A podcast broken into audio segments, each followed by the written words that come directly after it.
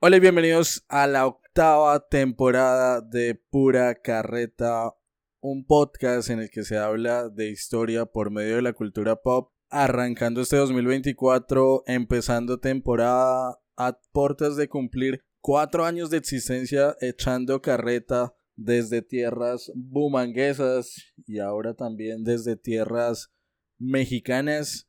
Señor Juan Sebastián, como hace cuatro años, un placer contar con su merced en el podcast ocho temporadas después. Ocho temporadas sin ser cancelados. Me sorprende demasiado. Cristian, pues igualmente. Porque no nos un escuchan. placer. Ah, Ah. ah, no mentiras. Bueno, con convocatorias. Ah, Nos obviamente. van a empezar a Mientras que suena de fondo la moto en la maravillosa y extrañada eh, carrera 27, tierra humanguesa. No la van a escuchar porque yo sí edito bien. Oh, pero yo este lo edito, así que lo voy a dejar. Oh. Ah, sí, yo lo voy a editar. Ah, bueno, pues ya se lo chutó. Ah, no, mentiras, no, ese lo edita Cristian, sí. Sí. Bueno, en fin. No, pe- bueno, fuera Nadie bromas, quiere recordar que, primeros- que los primeros dos años del podcast los edité yo solo. Bueno, pero empezando la temporada sacando los trapitos al sol, sí. Cristian. Bueno, mentiras. ¿Qué más que me cuenta? Y no hablemos del tercer No, ment- Cristian, por favor. no, bueno.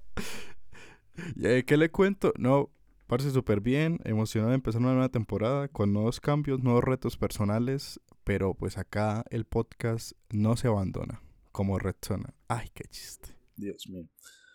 Entonces ya este podcast dejó de ser netamente colombiano, ahora es colombo-mexicano. Eh, a toda la gente que nos escucha en México y en otros países de Latinoamérica y en general a todos nuestros oyentes, creo que para ellos va, va el mensaje. Mil y mil gracias por seguir creyendo en nosotros, por estar pendientes, por estar preguntando cuándo regresaba el podcast. Bueno, primero preguntando si el podcast iba a regresar, porque nos tomamos unas verdad. vacaciones creo que considerables, poco más de un mes de vacaciones. Eh, Merecidas. Merecidas, sí, claro. Y el día de hoy estamos retomando con esta octava temporada en la que traemos ante ustedes muchas sorpresas. No solamente que ahora el podcast se haga entre Ciudad de México y Bucaramanga, sino que el señor Juan Sebastián ya no va a estar. Este es su último Co- episodio. ¿Qué? Viene a despedirse. Por fin. ¿Cómo? Perdón. Eh, Lo que están escuchando es la, una IA que tiene la voz de Juan y está reaccionando. Cristian, usted se, Señor. Usted se ha puesto a pensar, no, o sea, fuera bromas. Hay IAs que hacen canciones, ¿no? Y que ahora están robando a la gente con notas de voz. De hecho, están tratando de hackear a la gente no para robarle los contactos y mandarle mensajes, sino ir al historial de las conversaciones, tomar las pistas de las notas de voz y generar, pues con la IA, eh, un vocabulario con la voz. Y, con, y por ese medio sacar préstamos, sacar eh, todo tipo de, de cuentas. Usted puede creer toda la cantidad de, o sea, nuestras voces podrían estar ahí, no sé, sacando crédito en Shopping Tets. O sea, me da miedo. La verdad, sí, el panorama se ha vuelto muy complejo por todo ese tema de, de los avances tecnológicos que incluso nos superan. O sea, el mundo ha evolucionado de una forma, a una velocidad impresionante, tanto así que yo creo que nos, Ya me siento nos viejo. desborda en algún, en algún momento. Yo todavía tengo dificultades para poner Netflix en el televisor, lo admito. Calcule. Entonces, A mí, yo, me, yo me acuerdo cuando Cristian no conocía Discord. A mí me dio ternura. ay, es verdad. y cuando Medio Planeta... Medio Planeta lo conocí en, en la pandemia. Pero bueno, dejando bromas a un lado, ¿Se va o se queda? creo que hay una razón para... No, no, no, si me quedo, te puedo explicar, Ah. Cristian, por favor, déjeme hablar. O es que no puedo hablar en este podcast. o sea, Porque ¿qué? cuando yo hablo, usted se tiene que callar. Uy, Los clásicos de pura carreta. ese es un clásico. Si ustedes no lo han escuchado, por favor, rediríjanse El al primer, primer episodio del primer, podcast. primer episodio. Pero Cristian, mire, cuando yo... Ya, ya, yo me callo, ya, no hace falta. Ay, memories. Eh, perdón. Hay una razón para esto. Empezamos un nuevo periodo. eh, con nuevos proyectos. Yo en, este caso desde, desde otro, otra ciudad, en otro país. Eh, y Cristian también, pues tiene unos proyectos personales, pero puede hablar por mi persona. En esta oportunidad en el podcast voy a estar, obviamente, trabajando en el mismo, pero esta vez no semanalmente. Van a estar escuchando mi voz y mi participación quincenal, por cuestiones laborales, académicas y demás. Entonces, pero, paréntesis, no es que el podcast sea quincenal. Va a seguir, como siempre, cada ocho días, todos los viernes, muy puntuales. Va a seguir la octava temporada de Pura Carreta Podcast. Y Cristian va a explicar qué va a pasar en mi, ausencia, en mi ausencia en esos episodios que no voy a estar. Juancho, Juancho en Pura Carreta cada 15 días, con la cátedra anime, episodios día por medio. Eh, episodios cada tres días, con blogs, reels en vivos en TikTok. Por... Alocución presidencial de todo, marica. No, mentiras. Eh, obviamente esto fue una, decisión que tomamos antes de arrancar la temporada, que Juancho me comunicó. Yo entiendo, y también para nuestros oyentes, no es que Juancho se vaya, simplemente pues va a estar cada 15 días. Pura Carreta se ha caracterizado por algo desde su inicio, desde el primer momento, allá en el 2020, y es tener episodios semanales ustedes podrían decir, pues háganlo quincenales que igual los vamos a apoyar. Pero acá, y eso sí ya es cuestión mía, el, talk no me deja. Y siento que la constancia precisamente de estar viernes tras viernes, eso no va a cambiar, van a seguir siendo episodios los viernes, es, es parte de nuestra identidad. Y yo la verdad, tengo la energía, tengo la disposición y me sentiría raro si, no, si hay un viernes en que no salga episodio de pura carreta. ¿Qué va a pasar con ese viernes en el que Juancho no está? Sencillo. Novedades. A ver, Cristian. Puede que esté yo solo. Y también es una apuesta arriesgada. Puede que me tire un monólogo, episodio carretazo normal. Eh, obviamente más corto. ¿Cómo puede que retomen o, o, recuerden una voz muy querida acá en el podcast por todo su conocimiento sobre videojuegos? Como lo es la de Caro. Carolina eh, quien en ese momento está en Bogotá, también está, digamos, atenta a trabajar en esta octava temporada. Alejandra. El nuevo fichaje.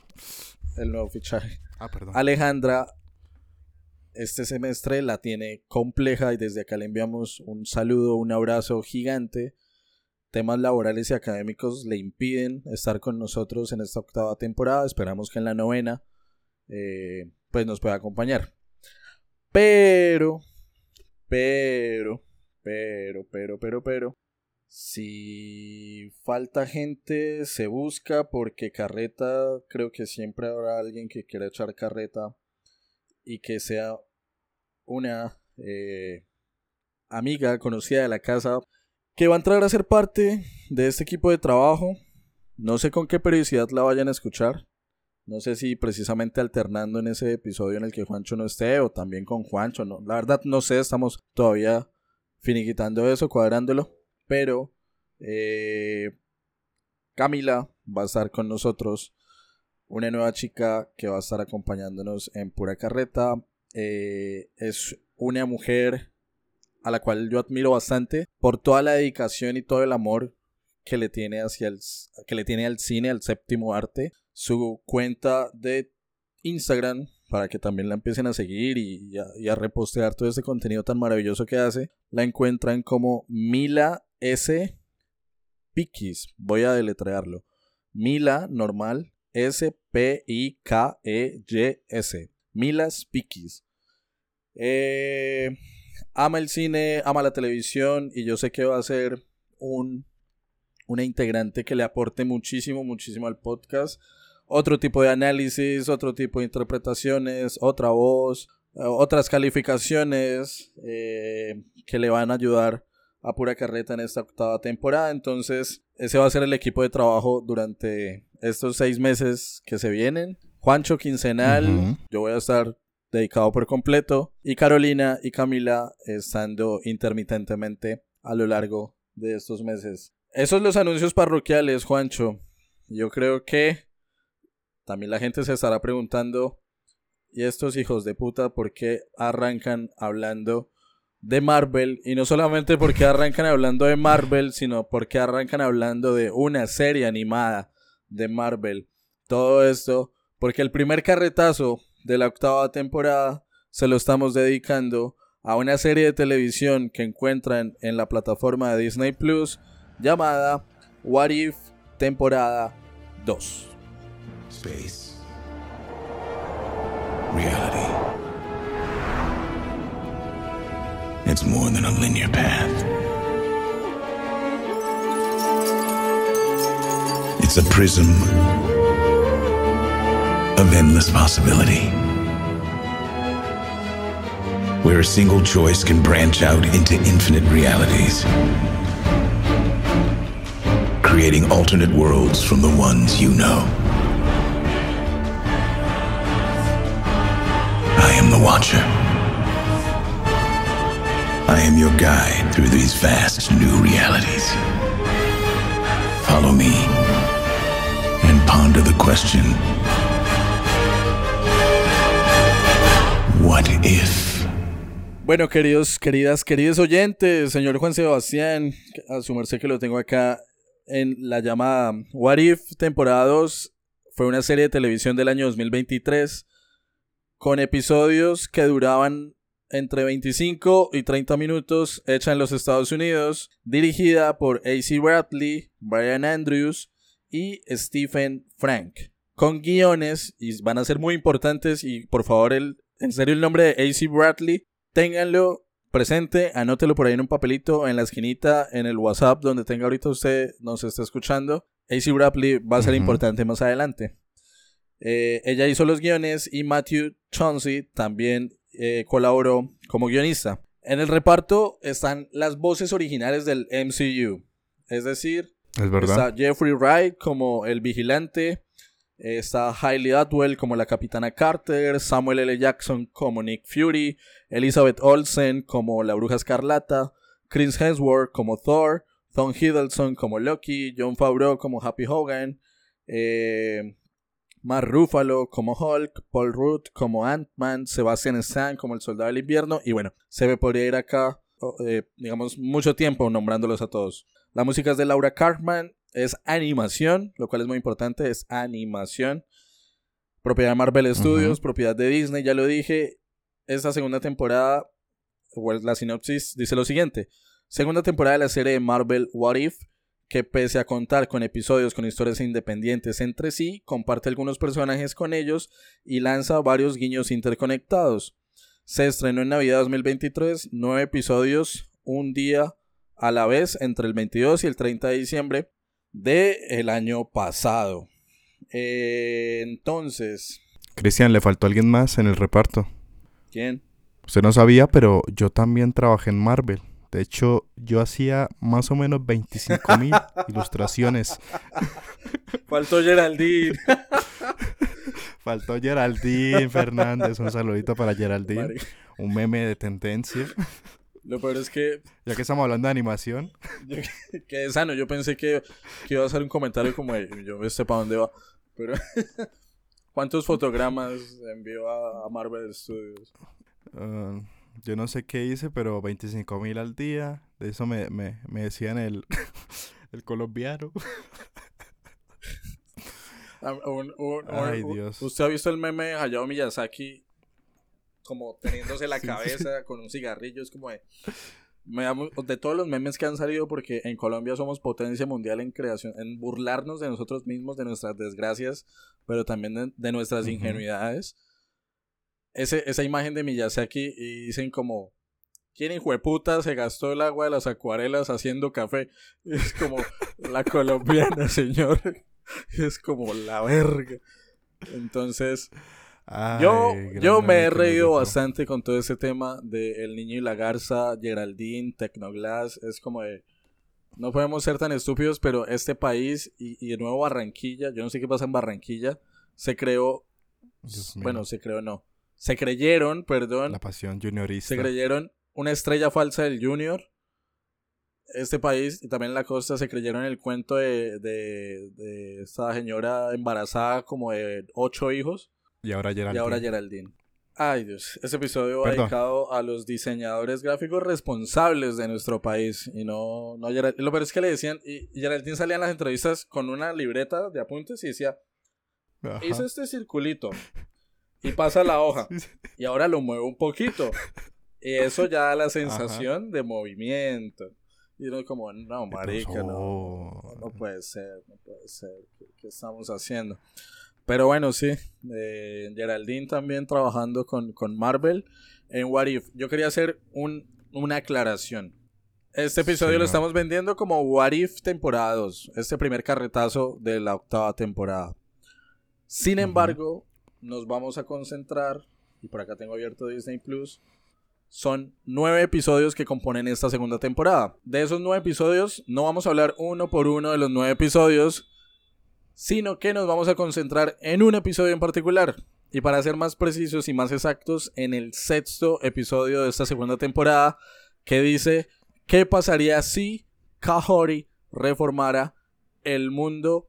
Yo quiero arrancar, señor Juan Sebastián, con sus impresiones generales, con todos los spoilers del mundo sobre este episodio de Kahori eh, y sobre lo que pudo ver de What If temporada 2. Bueno, ya que seguimos con el meme de, Geraldine, pero lo vamos a dejar a un ladito. Hablemos pues de la ilustración, ¿no? A mí lo que primero me, me impactó fue que pues esta serie en particular tiene este tipo de animación como americana que yo hace mucho, mucho, mucho tiempo no, no había visto, sí, sí, soy otaku, no me baño, etcétera. Soy más acostumbrado a ese tipo. Pero me da, me, me recuerda a, al antaño, ¿no? A bastantes animaciones que vi de adolescente y de niño. Entonces me gusta, me gusta ese tipo de animación eh, y que lo mantengan. Eh, no sé, me pareció chévere. Ahora, con, con respecto a, al episodio, siento que es muy buen episodio. Siento que es un episodio que nos va a dar eh, bueno, Cristian dijo con, con spoilers, ¿no? Cierto que nos va a dar la oportunidad de hablar de temas que ya hemos hablado en otras temporadas, en otros episodios del podcast, pero que vamos a, no sé, a llegar a otros puntos que de pronto no hemos hablado en este caso en particular, pues de la conquista, que es lo que más se presenta, ¿no? Y lo otro, yo no soy muy empapado en el mundo de, de en este caso de los cómics y de los superhéroes. Cristian sí es todo un conocedor, le gusta un montón, entonces va a ser más como preguntas a Cristian, porque si no estoy mal, creo que no hay muchas superheroínas en este caso, al menos de Marvel, que sean primero latinas y segundo que sean pues en este caso eh, pues en el periodo que nos muestran a Kahori como pues de una tribu en este caso americana. Entonces creo que es una particular que puedo estar equivocando. Ahorita dice Cristian, no, claro, claro, que está, está no sé, eh, flecha roja, sí, el que, alguna mamá así. Entonces, primero eso, o sea, como la participación de que Marvel de pronto, y vuelvo a decir desde mi ignorancia, saque un tipo de, de superheroína en esta región. Segundo, que meta el, el contexto de la conquista eh, tercero, la animación. Y cuarto, en este caso, eh, pues de que la esencia de la serie en sí, que me parece muy interesante. Si bien yo no soy tan conocedor, es como que si yo qué sé, si el Capitán América fuese malo o fuese nazi, es, es como interesante ver este, este tipo de, de, episodios que igual son muy corticos. En este caso fueron 20 minutos que fue muy entretenido. Em, entonces lo dejaré ahí. Ok, eh, bueno, yo creo que voy entonces a arrancar un poco para responder algunos interrogantes que Juancho dejó flotando, dando como un pequeño contexto de qué es la serie, de qué es What If. Eh, es una serie del UCM, es decir, todas las películas que, o bueno, todo el universo de, de, de producciones que se han hecho desde Iron Man en el 2008 hasta 2023, bueno, 2024, que creo que lo último que salió fue esta serie de Echo, eh, hace parte de la continuidad. ¿Y por qué digo que hace parte como de la continuidad? O sea, que es canon dentro del UCM, What If, porque ya en la primera temporada de What If nos presentaron a un personaje, nos contaron una historia y es qué pasaría si eh, existiera una Capitana Carter en vez de un Capitán América. Si, si eh, la Capitana Carter fuese la que tomara el, suero del super soldado y no lo hiciera Steve Rogers. A la Capitana Carter la vimos en animación y luego en Doctor Strange in the Multiverse of Madness salió en live action como parte de los Illuminati. Entonces, esos personajes pueden, o es la idea de Kevin Feige, digamos, como flotar entre lo animado y el live action. Y el primer ejemplo, creo que el único que se ha hecho hasta ahora es precisamente el de la Capitana Carter, que vuelve a ser muy protagonista. De hecho, es la protagonista de esta segunda temporada. Spoilers gigantes. En la primera se trata de tener a un villano que es Ultron. Ultron es este robot de pues la era de Ultron, valga la redundancia, que en este caso la IA, la IA literalmente pero ¿qué pasaría, ¿qué pasaría si ahora un nuevo grupo de guardianes del multiverso, que, incluían, por ejemplo, a un, a un Peter Quill, a un Star-Lord, eh, T'Challa, a un... Eh, a una Capitana Carter, eh, uf, ahora se me olvidan los otros. Ah, bueno, a unos guardianes del multiverso luchando contra un Ultron que dominó las gemas del infinito. ¿Y qué pasaría? Hay un episodio bellísimo en la primera temporada. ¿Qué pasaría si Doctor Strange se volviese malo, oscuro? Se dejara corromper, digamos, por, por la maldad. Ah, de hecho, bueno, ese Doctor Strange oscuro tienes, es también uno de los guardianes del multiverso. Sucede que, bueno, logran derrotar. Ah, bueno, Killmonger también está por ahí. Logran derrotar a este Ultron. Y en la segunda temporada, el villano a derrotar, spoilers, para la gente que no se ha visto la serie, igual, pues acá tiramos spoilers. El villano a derrotar ahora es ese Doctor Strange que sacrificó su universo, sacrificó al amor de su vida por detener a Ultron. Digamos que termina de corromperse en su maldad y ahora Capitana Carter, eh, la misma Kahori, eh, Thor, Hela, eh, Wenwu, que es el papá de Shang-Chi, ¿Qué otra gente? Eh, Gamora, Nebula, una Nebula de Shandar. Tienen que derrotar a Doctor Strange malvado. En el camino, y es en este sexto episodio, cuando se atraviesa una historia, y acá otro dato súper importante, en la que nos muestran a una nueva superheroína. Una heroína creada única y exclusivamente para la serie. Es decir, no tiene ni cómics, ni películas, ni series de televisión anteriores se la ah, crearon. Importante. O sea, es nueva. Es su primera aparición en Marvel. Inédita, exactamente. Mm. Llamada Kahori. Kahori es una mujer de la nación Mohawk, de los pueblos originarios de Estados Unidos, del este de los Estados Unidos, en lo que hoy actualmente sería el estado de Nueva York, frontera con Canadá. Y pasa, y eso lo, lo muestra en este sexto episodio, que luego de que Asgard liderada por Odín, perdiera, bueno, sufriera el Ragnarok con, con, con Surtur y, y Asgard fuera destruida, el tercer acto viaja por el universo y cae como un meteorito en un lago de la nación Mohawk. Y bueno, luego es encontrado por eh, Kahori, bla, bla, bla. No voy a concentrarme mucho en el episodio, voy a decir el final de What If. Sucede que, bueno, luego eh, la capitana Carter se da cuenta que Strange es el malo, que quiere destruir universo por universo para acumular la suficiente energía, hacer como una genkidama del mal y arreglar el suyo. O sea, el vago dentro de todo su egoísmo, toda su ambición, todo su amor o obsesión, no es amor, es obsesión. El vago quiere destruir todos los universos para reconstruir el suyo. Y la capitana Carter no, digamos que por el poder del guion, no tiene las herramientas suficientes para derrotarlo, pero ¿qué es? ¿Qué es, como diría, qué es el One Piece si no es el, los amigos que hicimos en el camino? Y llega Kagori. Y llega Kagori. Kagori es Kagori. Kagori, obviamente. Pero sí, llega Kagori. Pero también llegan otros de los personajes que estuvieron flotando durante toda la temporada.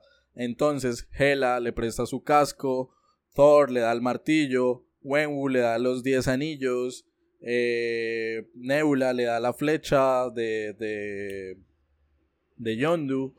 O sea, como que se tunea. Literalmente se tunea con diferentes armas o artefactos mágicos, místicos de el UCM.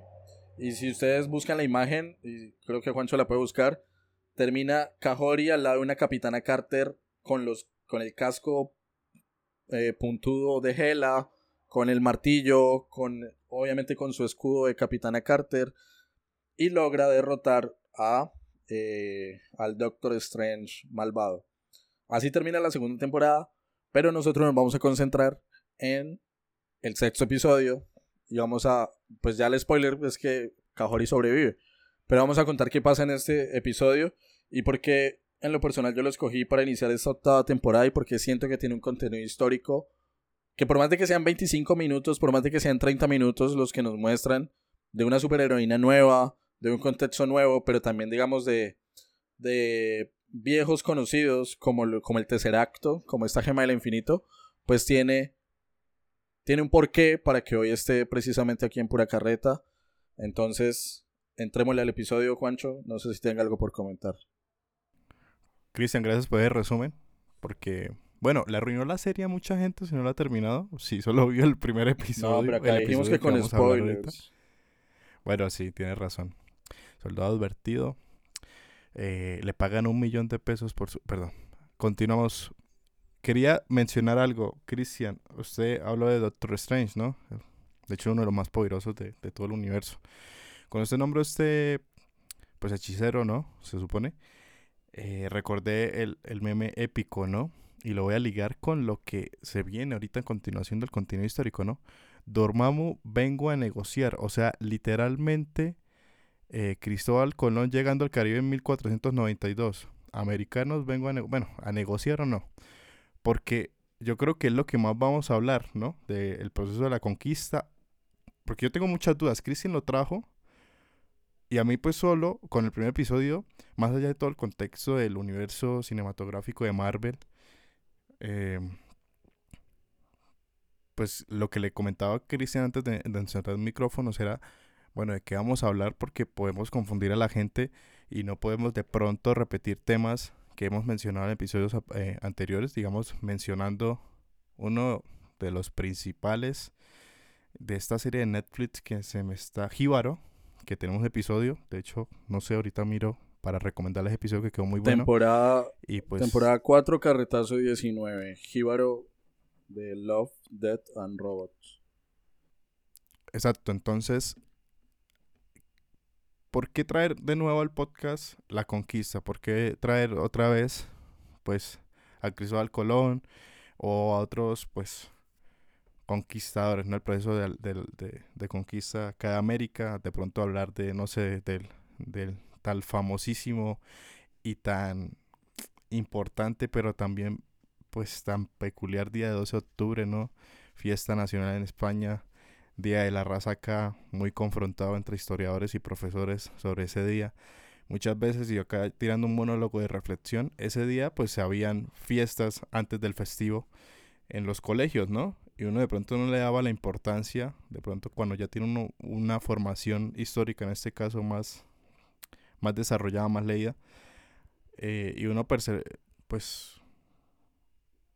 pues visualizaba el proceso de conquista diferente a como ya más adelante pues podemos construir con algunas lecturas, ¿no? Ahora mismo se puede presentar más, o bueno, se de pronto hay estudiantes un poco más críticos sobre el proceso, ¿no? Y se han, habido, se han abierto debates eh, considerables, de pronto uno de los debates más, más memeables, y ya que estoy acá en México, pues lo que hizo acá López Obrador sobre pedirle literalmente a, España que pidiera disculpas a América por, por la conquista. Entonces no sé de qué vamos a hablar, qué temas vamos a tocar. Cristian, por favor. Pues hagamos un resumen rápido del episodio. El, y con eso ya tocamos los temas históricos y no tanto, no nos vamos a concentrar en, ay, sí, esto quedó muy bien animado, gracias Geraldine, viva Colombia, viva Falcao, sino de precisamente esos temas que toca este episodio de la serie. Ya lo mencionaba, el tercer acto cae en un lago de la nación Mohawk, que es el actual estado de Nueva York, en la costa este, pero en la costa este norte de lo que hoy por hoy son los Estados Unidos. Eh, como que, ok, listo, cae el tercer acto en el lago. ¿Qué pasa? Está Kahori con su hermana, hermana o hermano? Bueno, hermana, hermane, no sé. Eh, y están como dando unas vueltas por el campo, mirando el maíz, bla, bla, bla. Y ven que hay un incendio y que hay extraños en su territorio. Estos extraños, y queda muy evidente, y de pronto por ahí vienen también como las molestias de las que vamos a hablar más adelante, queda muy evidente que estos sujetos, estos extraños, son soldados españoles. Soldados españoles que están arrasando con todo, que quieren robarse el oro de esta nación, de estos pueblos originarios, pero que también han escuchado, exactamente, han escuchado la leyenda de la fuente de la eterna juventud. ¿Qué pasa? Que en su afán de escapar de Cajori y de su hermana, caen en un lago subterráneo totalmente azul. O sea, fluorescentemente azul. El caso es que, eh, como que los españoles capturan a la hermana y le pegan un tiro a Cajori. Cajori cae en el lago y en el fondo del lago hay como un remolino, un torbellino, no sé cómo se dice, eh, que literalmente succiona a Cajori. Y uno dice, pues se murió la vaga. No, porque el lago es un portal y hace que Cajori aparezca en las tierras del cielo, si no estoy mal, es que le llamaban, donde se encuentra con su pueblo, con los Mohawk, pero mm, diferentes. Diferentes en el sentido de que su contacto con el tercer acto les ha dado poderes. Sea super fuerza, sea eh, velocidad, sea habilidad, eh, mover, hacerle evitar cosas, la cantidad de poderes que ustedes se lleguen a imaginar dados por el tercer acto. No es raro, ya en el UCM hay distintos, digamos, eh, superhéroes o personajes que han sido influenciados por el tercer acto, empezando por la misma Capitana Marvel, por ejemplo. Eh, entonces, en este caso, los indígenas, el pueblo indígena de los Mohawk, también tiene poderes y Kahori tiene poderes. Pero los otros están muy tranquilos en su tierra, muy calmados y dicen como pues acá estamos bien de chill, ¿para qué tenemos que ir a ayudar a los otros? Esa no es nuestra responsabilidad. Pequeño problema porque los españoles también obviamente encontraron el lago, se meten y también son absorbidos por este portal cayendo en el eh, en esa tierra de los cielos. Cosa que yo no entiendo es por qué los españoles no adquieren poderes. De pronto por el por la línea de no ser nativos, yo lo, yo lo pienso de esa manera. Y de pronto metiendo un poco la cucharada con respecto al lago, no es por, no, no es por presumir mis vacaciones, pero es que estuve cerca al, al, territorio maya, ¿no? Y, y allá hay cenotes, ¿no? A mí, yo vi esa imagen y yo dije, eso es un cenote. Cristian se preguntará ahí todos los oyentes, bueno, este mamón de qué está hablando, ¿no? Ajá. O sea, solo viene acá a hablar de las vacaciones, de cómo la pasó, fue a la playa, fue a Cancún, sí, fue a Mérida, bla, bla, bla.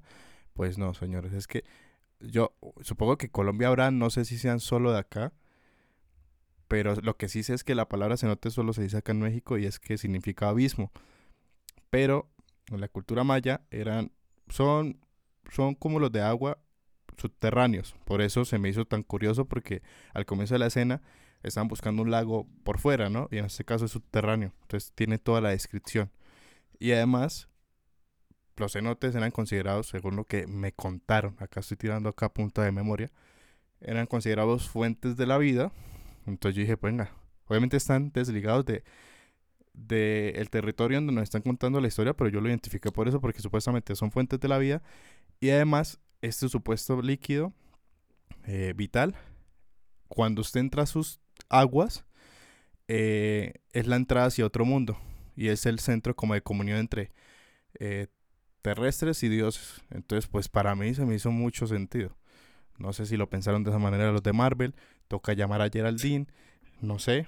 Pero pues a mí se me hizo muy parecido. Ahora estaba pensando, eh, si existiera la fuente de la eterna juventud en pleno 2024, yo creo que no tendría una mejor descripción, que incluso ya no es una fuente, o sea, no se la imaginen como literalmente un lago, una cascada, una laguna. La fuente de la eterna juventud en pleno 2024 es una botella de electrolit. Esa vaina revive muertos, esa vaina recompone, esa vaina cura jaquecas y elimina el guayabo. Literal.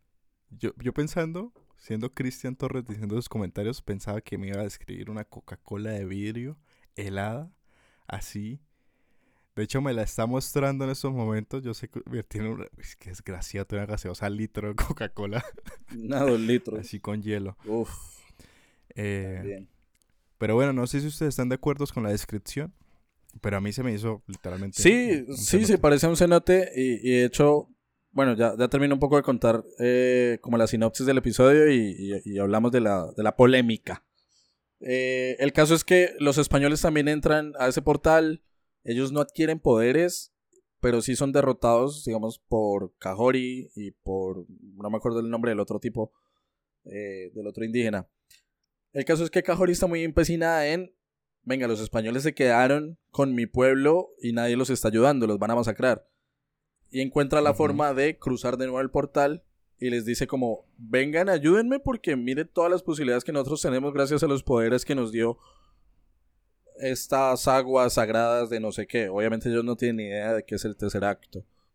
Y les dicen, no, pues acá Eso- estamos bien, la verdad, ¿para qué esforzarnos? Prefiero evitar la fatiga, dijo.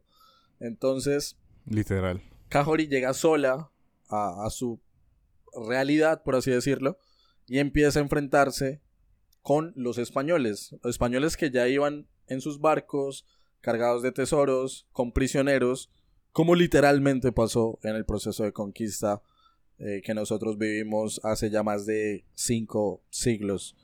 Eh, en ese sentido, Kahori está luchando, pero pues no puede con todos.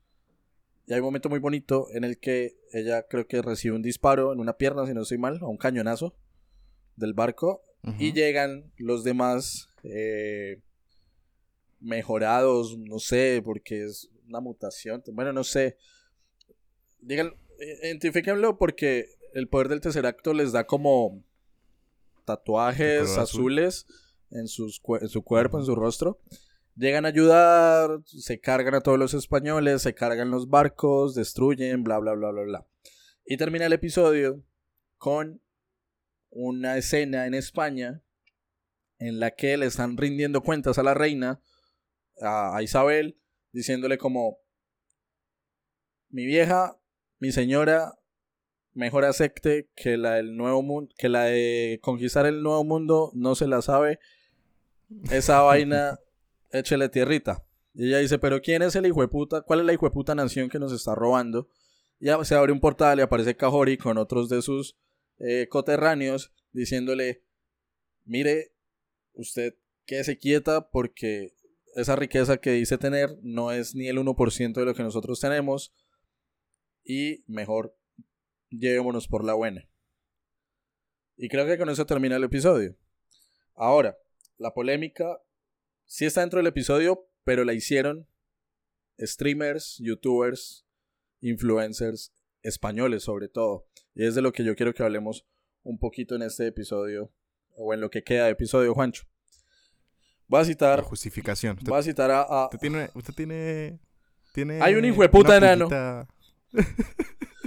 Eso, Hay un hijo de puta medio metro, barbudo él, llamado Danny Lagui, que tiene, Ay, lo, lo dijo. que tiene un canal, tiene un canal muy famoso en YouTube que se llama Street Marvel. Marica, yo, cuando yo empecé a seguir Marvel, yo no había video del vago que yo no consumiera en YouTube. Pero últimamente se ha vuelto la sí, esa. Últimamente se ha vuelto la repetidera, la repetidera, tira clickbait, tira vende humo, copia a otros creadores de contenidos y sale con esas polémicas de las que vamos a hablar el día de hoy tan maricas. Literalmente se indignó porque dijo lo siguiente: ¿Cómo es posible que los conquistadores a los que se enfrenta Kahori sean españoles cuando está más que claro y comprobado que en esta zona del territorio americano quienes llegaron fueron ingleses, holandeses a arrasar con los pueblos originarios? ¿Por qué no siguen como chutando el agua sucia? ¿Por qué no siguen clasificando y catalogando como salvajes en este proceso de conquista. Y yo veía los comentarios y era como de... Y vamos a ser de pronto también muy precisos. Históricamente, lo que el vago dice es cierto. En esta parte de los Estados Unidos no alcanzaron a llegar los españoles. Los españoles llegaron a lo que hoy es Florida, Miami, eh, Cuba, las, el Caribe, precisamente, lo insular. Pero tan arriba no llegaron. Eso es territorio francés, eso es territorio holandés, eh, británico. Listo, históricamente no pasó así. Pero entonces, ¿cuál es el afán de... Es como de... O yo lo veo muy como de... Estoy en el colegio, estoy en el salón de clases, hay una evaluación acumulativa y la profesora me dice, le voy a anular la evaluación porque usted está haciendo copia. Y que yo me indigne le diga, quítese la Juancho porque está haciendo copia hace cinco minutos más que yo. Es como de... Entiendo, sí. O sea, no me echen el agua sucia porque yo, en la, yo, no, yo no hice esa parte de la conquista y nos, están, nos van a ver como salvajes. Pues amigo, no es que los españoles hayan llegado a repartir rosas y abrazos, precisamente, eh, ya sea en, en, en, en el Caribe, en, lo insular, o en el territorio continental. O sea, ¿cuál es ese afán de lavarse las manos? ¿Cuál es ese afán todavía? Es, y, Juan se lo mencionaba, de celebrar el 12 de octubre una fiesta nacional, lo que para nosotros es el Día de la Raza, lo que para nosotros representa el día en que Cristóbal Colón empezó a conquistar y colonizar las tierras eh, americanas de distintos pueblos y a arrasar con distintos pueblos, sea por la violencia, sea por cuestiones eh, médicas, sea por cuestiones alimenticias, ¿Cuál es ese afán de blanquear su historia y de venderla como la gran epopeya eh, del, del, Factores, tirando Cristian. No sé, Juancho, ¿qué opina usted?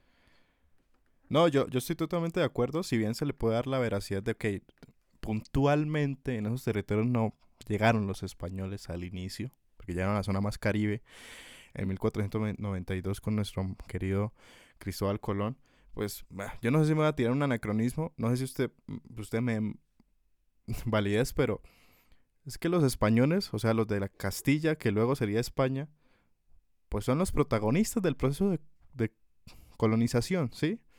Es como decir, bueno, hablemos de la Segunda Guerra Mundial. ¿De quiénes se van a hablar más? Pues de los nazis, ¿sí? Exacto. Que, que, que todo el contenido multimedia, eh, de entretenimiento, pues ellos sean los malos y los que más abusen de eso, pues es que fueron los que en su mayoría fueron los que llegaron y los que hicieron estos males. Entonces en este caso, pues le doy la razón al youtuber que se me acabó el, que Cristian ya ahorita lo odia, o sea, de héroe a villano ya lo, trans lo transformó. Pero digamos, el proceso de exploración, de la conquista militar, del asentamiento en el denominado pues Nuevo Mundo, que era acá, América, ¿no? Que comenzó este Cristóbal Colón, eh, para luego sería España. Y después llegaron otras potencias atlánticas, porque debemos mencionar eso, o sea, no llegaron acá pocas, o sea, Portugal, Inglaterra, Francia, Holanda, Rusia. Eh, bueno, Rusia no conozco, pero sí sé que, llegaron. Y el proceso de, exploración. O sea, es que esto, esto no fue así como hecho, esto no fue improvisado, ¿sí? Creo que a veces la gente piensa que la historia fue improvisada y no. Fue un proceso de exploración, de ocupación América, de ocupación de llegar a, lo que más querían eran sus recursos naturales y su capital humano, ¿sí? Y eso pues provocó desplazamientos, destructuración, enfermedades desde que, pudieron haber llegado hasta acá, por supuesto la esclavitud, eh, genocidios a los pueblos indígenas de América. Entonces, para responderle a este señor, sí, tiene razón, no llegaron españoles y que de pronto es es una barbaridad histórica de que sean españoles lo que, los que se mostraron en este episodio que estamos analizando el día de hoy. Pero pues que son los protagonistas del proceso de colonia, de colonización. Hay que asumirlo. No lo tome tan a pecho, ¿no? Y el... que no lo tome tan a, tan a pecho. Y es que el vago cree, o sea, el vago literalmente creo que dentro de su, eh, su, su cabeza, su, su mundo, él genuinamente cree que Marvel tiene algo contra los españoles.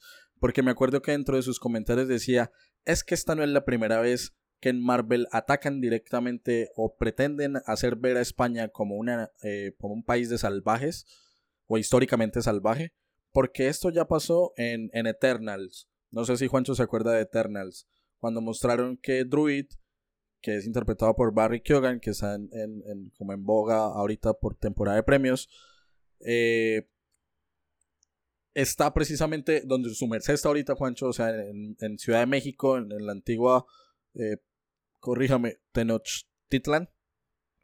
Tenochtitlan, sí. Ah, exacto, bueno, su merced que ya lo pronuncia bien. Póngalo a pronunciar en, en, en, mm. en inglés.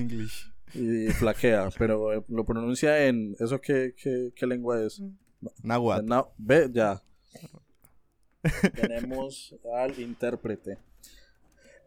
El caso es que en Eternals también muestran españoles masacrando indígenas en Tenochtitlan. Hermano, eso fue lo que pasó. ¿Qué, podemos hacer? Exacto. Y después dijo, es que en Black Panther Wakanda Forever también muestran a los españoles como salvajes. Hermano, Black Panther, la nación de Namor, eh, que ahora se me olvida el nombre. ¿Cómo es que llama el, la nación de Namor? Es eh, Cuculcán, eso es los mayas. Pues sí, está, de hecho usted estuvo por allá en... Ah, sí, eso fue en, eh, eso fue en la costa, eso es en el triángulo donde está Mérida, Quintana Roo, en la zona del Golfo, por decirlo así. Ah, en Talocán. O sea, no hay... Eh, Talocán. O sea, en, en, el mundo Marvel se llama Talocán. Que eso queda en la península... Bueno, en el mundo Marvel. En, Yucatán, en la, en la Ribera Maya. Y es como, amigo, pues a, esa parte también llegaron los españoles. Y acuérdense de la escena del cura que está diciendo que es un demonio este porque tiene alas, Namor.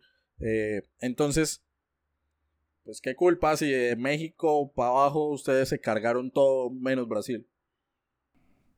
Me, me, da risa un poco lo de Namor, ¿no? Que le falta amor, pero bueno. El niño sin amor. Eh, de hecho, gran, episodio gran, gran episodio también el de Wakanda Forever, que también hablamos un poco del proceso. Eh, pero, paréntesis, un poco hacia lo físico, volviendo a lo mismo, toda la representación va a ser española y de hecho toda la representación del, del conquistador, ¿no? Del jefe, del que lleva las tropas, va a ser representado como Hernán Cortés, ¿sí? Que es curioso porque pues él llegó, pues llegó acá a la, antigua Tenochtitlan, que llegó en 1519 y que tres años después pues sería la caída Em, de por sí. Entonces, ejemplo, en la película que estamos analizando, en este caso el episodio, el malo, creo que sí es un nombre español, no lo recuerdo, pero es literalmente Hernán Cortés hecho animado. O sea, es la representación del español eh, eh, que llega a las zonas, eh, a las zonas indígenas a, pues, a hostigar y, a conquistar. De hecho, aplausos a Hernán Cortés que, que hasta se hizo compa de Montezuma y y después le clavó la espada a, traición, pero bueno, ese es otro caso.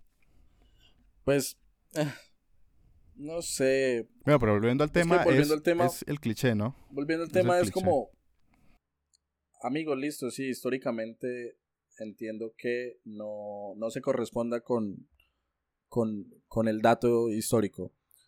Y de hecho, un usuario en Twitter le preguntó y por eso yo les dije al inicio del episodio, recuerden el nombre de la directora y guionista de What If, AC Bradley. Le preguntaron, eh, me gustó este capítulo, pero tengo solamente una cosa que me choca y es por qué los soldados por qué traer soldados españoles a Nueva York cuando ellos nunca estuvieron. Eh, pero los que sí en realidad estuvieron en esa zona fueron los británicos y los holandeses que colonizaron ese territorio. Perdón por esa traducción tan maluca.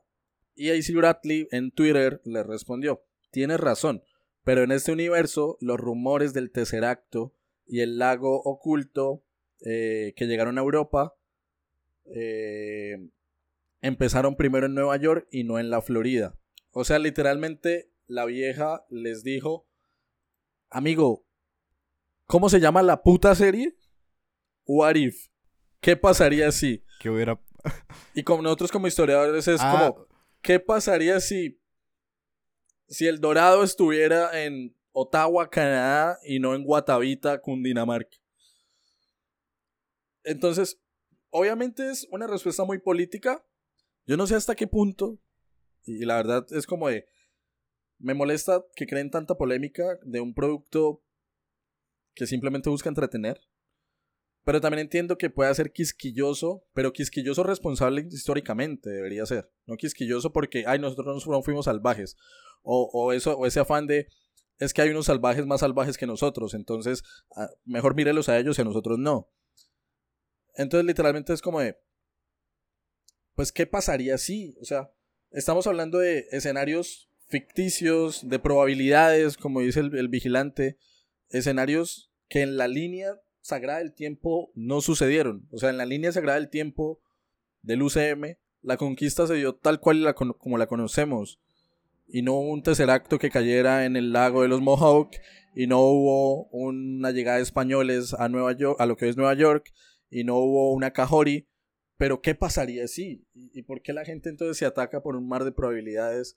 Es como de, amigo, pues mírate el hijo de puta nombre de la serie y después hablamos. Yo lo que iba a opinar es que es una, es una obra, o sea, ¿qué pasaría de todo esto de más allá del universo cinematográfico de Marvel y demás? Sería, o no sé si existe lo que voy a proponer ahorita, pero sería una excelente serie. Eso, pero en ámbitos históricos. Sí, la verdad, sí. O sea, ejemplo, y vamos a lo cliché, o sea, ¿qué pasaría si nunca se hubiera hecho el proceso de la conquista? ¿Cómo hubieran mostrado los mundos? Eh, o, se, o, se hubiera, o se hubiera presentado, no que sea 500 años después. Eh, ¿Qué sé yo? Eh, ¿Qué pasaría si Hitler hubiera ganado la Segunda Guerra Mundial? Eh, ¿Qué pasaría si Chávez no lo hubiera matado el cáncer? que de hecho. Venezuela, pote. que de hecho, en términos de historia de nuestra profesión, eso tiene un nombre, ¿no? Es hacer historia contrafactual.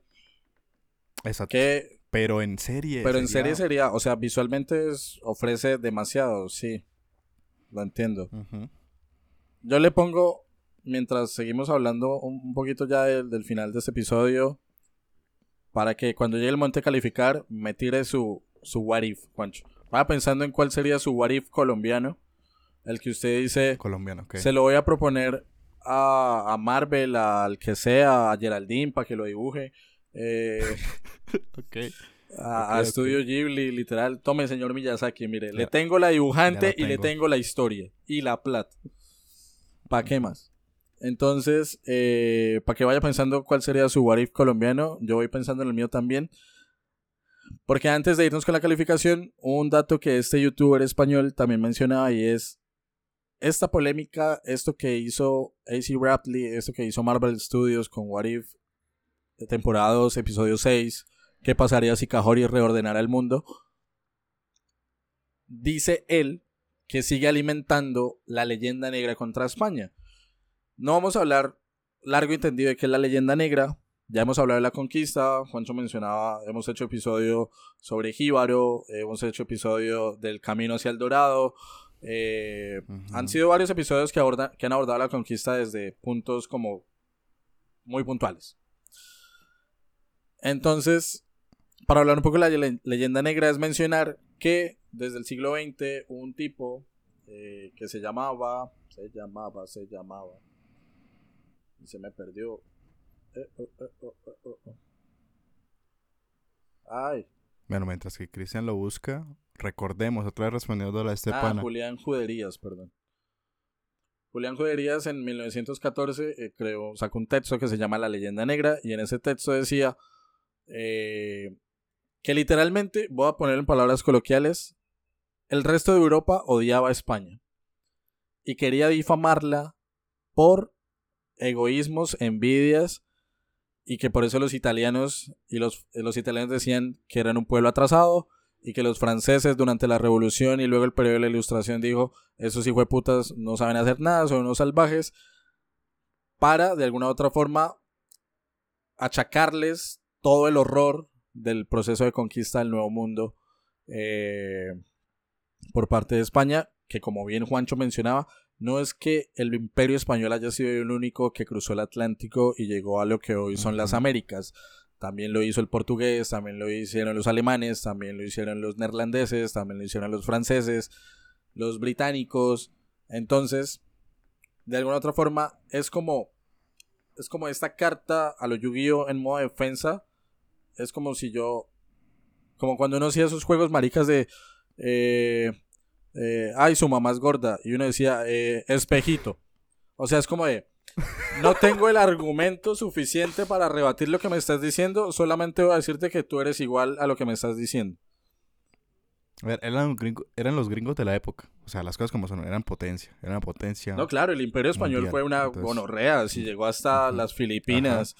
Pero, Ujú. pero a lo que me refiero es este, a esta defensa desde lo, abro comillas, intelectual. Obviamente es siglos después de, de- de su proceso de conquista y de todo el, el- el relato que ha emergido desde allí. Entonces, literalmente es como de... Sí, fuimos sin hijueputas, pero ustedes fueron más hijueputas que nosotros. Fue- Entonces... fueron peores, sí, sí, sí, literal. Pues qué huevo, nada, y no creo que haya hispanofobia, la verdad. Entonces, como por mencionar ese tema de la leyenda negra, eh, yo siento que un episodio de 30 minutos animado por Geraldine, eh, de la casa productora de, de Studio Un Ghibli apoyo con Ghibli. eh, y con Marvel Studios. Un episodio como este, con una heroína nueva, totalmente desconocida para Marvel, que a mí me gustó, la verdad, y me gustaría ver más de, de, de esta heroína eh, de Kahori en otras producciones. Pues nos permitió hablar chévere, bacano, de Buen inicio. buen inicio de temporada temporada. de, de esos temas de la conquista que nunca van a pasar de moda, ¿no? Siempre para nosotros van a haber como dos temas cruciales, ¿no? Segunda Guerra Mundial y conquista americana. Entonces, eh, con eso arrancamos la octava temporada del podcast, What If, segunda temporada, episodio número 6, ¿qué pasaría si Kahori reordenara el mundo? Esto antes de ir a la cortinilla y que escuchemos la primera calificación de este 2024. Entonces, cortinilla y ya volvemos.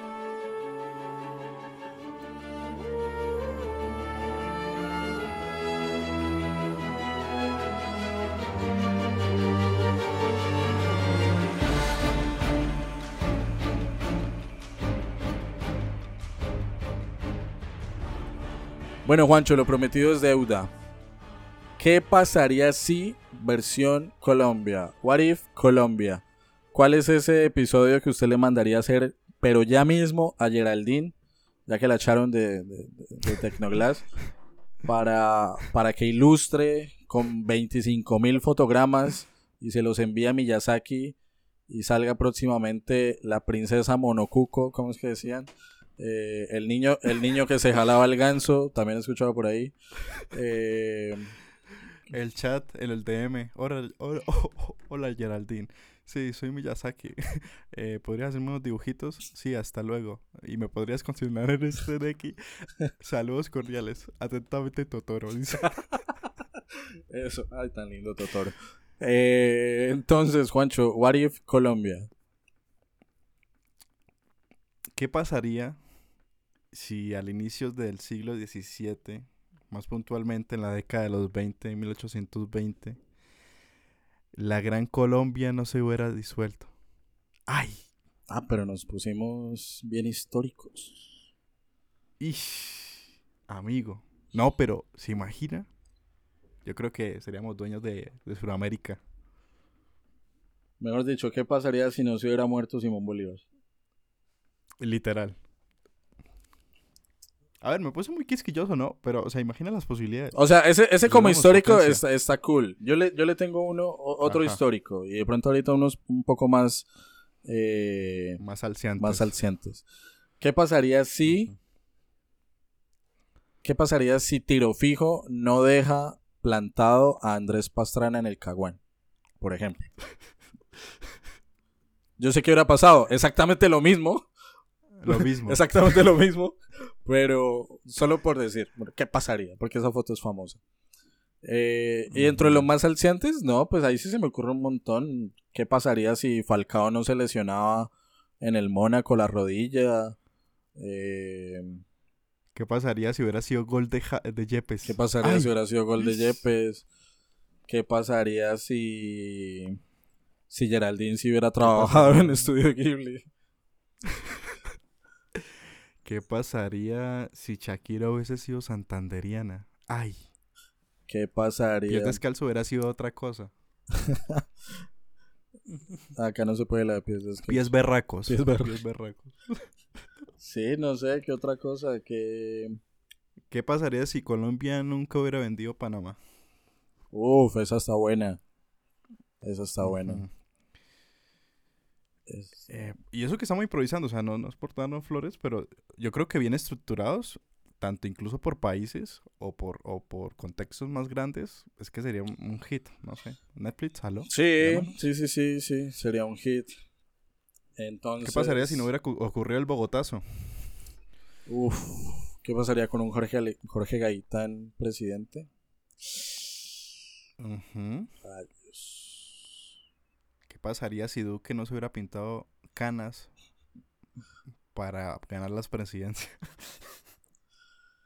Hay las, como dijo el vigilante, las posibilidades son infinitas. Entonces, esos serían como nuestros what if improvisados. Señor Juan Sebastián, como es costumbre, de 0 a 5. Su merced, ¿cuántos, ¿cuántas fuentes de la eterna juventud le da a este primer episodio, a este primer carretazo de la octava temporada? Ok, creo que las, la objetividad no va a estar en esta calificación. Porque nunca está en la primera y en el último episodio de las temporadas. Siempre es como Yo le pongo ¿Qué pasaría, ¿Qué pasaría si calificamos objetivamente? todas las temporadas en cero. Eh, porque es el inicio y también al final, pues porque, pues porque es el final, no sé, o sea, siento que arrancó bueno la temporada, creo que hablamos, incluso si bien es un tema ya recurrente en el podcast, como lo hemos hablado en Segunda Guerra Mundial, siento que, que sacamos bastante contenido interesante. Esta dinámica de qué pasaría también me gustó mucho. Y, y tirarle hate a los españoles, en este caso Cristian que tenía la puya, Al pario Eh, enano ese. pues tú. Estuvo bueno. Ya como producción, eh, gracias Geraldine. No, pues o sea, es una producción buena, o sea, es entretenida, eh, incita a seguir viendo los episodios. Eh, y que pues en este caso Marvel se le diera por, por, por sacar algo inédito, en este caso como Kajori, pues me gustó. Así no sea muy fan de, de- del contenido de superhéroes, entonces creo que estuvo bien, bien logrado. Yo le voy a poner un sólido 4. Me entretuvo, estuvo bueno y el episodio estuvo bueno también, el del podcast. Listo, Juancho. Cuatro fuentes de la eterna juventud para qué pasaría si Cajori eh, reordenara el mundo en lo personal. Eh, de 0 a 5, ¿cuántos, ¿cuántos tesseractos le doy a, a este episodio de, de What If, de, de la serie animada de Marvel Studios? Si es por el lado de lo superheroico, me gustó que presentaran una nueva superheroína y de pronto para que empiecen a funarnos en esta en este 2024 me gustó que no estuviera vendida como el adalid o la bandera del feminismo solamente por ser mujer, ¿sí? Que es creo yo algo que se le puede incluso criticar a Capitana Marvel y a The Marvels. Como esa sobreexplotación de lo femenino y si no salen solo mujeres entonces usted está siendo machista y si no va a consumirla es porque usted es un hombre machista, misógino, opresor. Pero siento que ese ejemplo de Cajori es el de se pueden hacer buenas producciones y me puedes vender y me puedo enamorar y puedo volverme literalmente hincha de una superheroína sin que me la metas hasta en la sopa. Por ese lado, cool. Lo que hace Marvel con What If, al principio no me convencía tanto, pero siento que es un muy buen experimento que le permite a uno relajarse de todo el hijo de puta contenido que le están metiendo también, porque esa es otra. Ay, María, literalmente la cantidad de minutos que he pasado frente a un computador viendo series de Disney Plus o en un cine yendo a ver películas del UCM es desbordante. Creo que este año se van a relajar con eso, pero igual, bueno, por lo menos verla animada es refresca un poco. Desde lo histórico, a mí es que me gusta ver, o sea, literalmente blanquitos en problemas. Y es como de, amigo, consíguete un problema honesto, la puta madre, o sea, deja de, de tratar de blanquear tu historia y tu pasado. Suficiente con que lo celebres como para que vengas ahorita a hacerte el sufrido porque te están vendiendo como un salvaje ante el mundo entero. Y, y aún más, y me parece incluso más gonorrea, porque, y es algo que pasa con, y, y Juancho no me dejará mentir que también está metido mucho en consumir ese mundo, lo que son youtubers y streamers españoles dependen muchísimo de Latinoamérica. ¿Y tú cómo vas a llegar a decirles en tus análisis que podrán ser lo más personal del mundo? Para decirles como... Sigue picado. Ay, puta, no, o sea, ¿por qué nos presenta como salvajes cuando los otros... Es, es que yo maté 500 y el otro mató 510. O sea... No. Yo creo que pasa también por el acto de, de contrición y de reconocer como fuimos unas gonorreas. Esto históricamente no es verídico. Pero así como el What If pudo ser en la nación Mohawk, pudo ser en. Marica, pudo ser en. Con los Muiscas, pudo ser con los Tairona, pudo ser con los eh, Aztecas, pudo ser con los Incas. En vez de una Cajori, pudo haber sido. No sé. Eh, una indígena. Eh, ay, se me. Mapuche en, en, lo que hoy es Chile. Entonces ¿En serio, en serio, en serio te vas a pegar de detalles tan mínimos como la puta ubicación geográfica para no reconocer todo el contexto y todo el proceso violento que hubo alrededor? Es como bueno, en serio consíganse un problema honesto.